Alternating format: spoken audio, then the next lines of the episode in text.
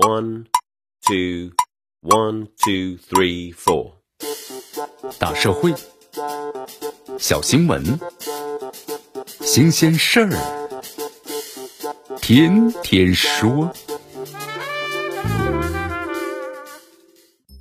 朋友们，你们好，这里是天天说事儿，我是江南。这媒体报道，江苏的宿迁市啊，一家超市。原工作人员的反映说，超市抓住小偷之后，有自己的一套呢独特的处理手段。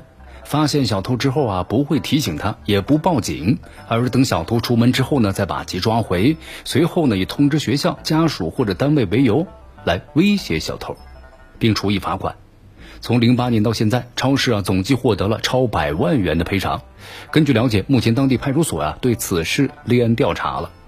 就咱们常理而言吧，一些超市为了降低偷盗率，避免了偷盗带来的损失，成立了内部防损部门啊，常规操作呀。不过呢，宿迁这家超市的不同寻常之处，不仅在于是司法小偷，还存在钓鱼执法情节。这报道中啊提到了这样一个细节值得注意啊，每抓到一个小偷，员工奖励三十元。除了分工明确，也有诱骗呢猎物上钩的花样技术。比如说，有的这个内保科的员工会故意把一些商品啊放在过道上等人去捡，有人抵不住小便宜的诱惑，顺手牵羊的一刹那，殊不知已经被内保科的人盯住了。如此看来啊，这家超市的行为俨然有将罚小偷呢做成是生意的意味存在。如果不是前员工爆料，那么这门生意可能还会持续下去。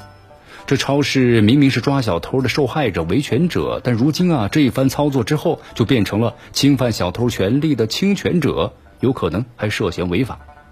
大家都知道啊，无论是限制小偷人身自由，还是对小偷进罚款，都应该是由呢相关的机构，然后按照咱们的法律程序来实施相关的处罚，而不是由超市来私自的代罚。那咱们中国的行政处罚法和刑法都有相关的规定啊。那么，超市司法小偷就是以违法的方式对治违法行为，实属荒腔走板。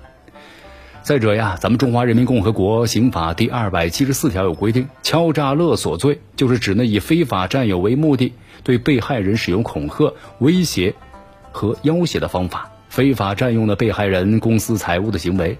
那么此事件中抓小偷本来是维权，但是考虑到诱骗小偷上钩等等钓鱼情节，以及相关的话术威胁等等恶意手段，也容易让人呢往涉事超市有敲诈勒索的嫌疑方面想象。因此，对于是不是有敲诈勒索这一点，相关部门呢也应该调查清楚。说到底呢，小偷固然可恶啊。抓小偷也没有错，但是抓小偷啊，不能够动用私刑，更不能够用超越法律允许的范畴。这里是天天说事儿，我是江南，咱们明天见。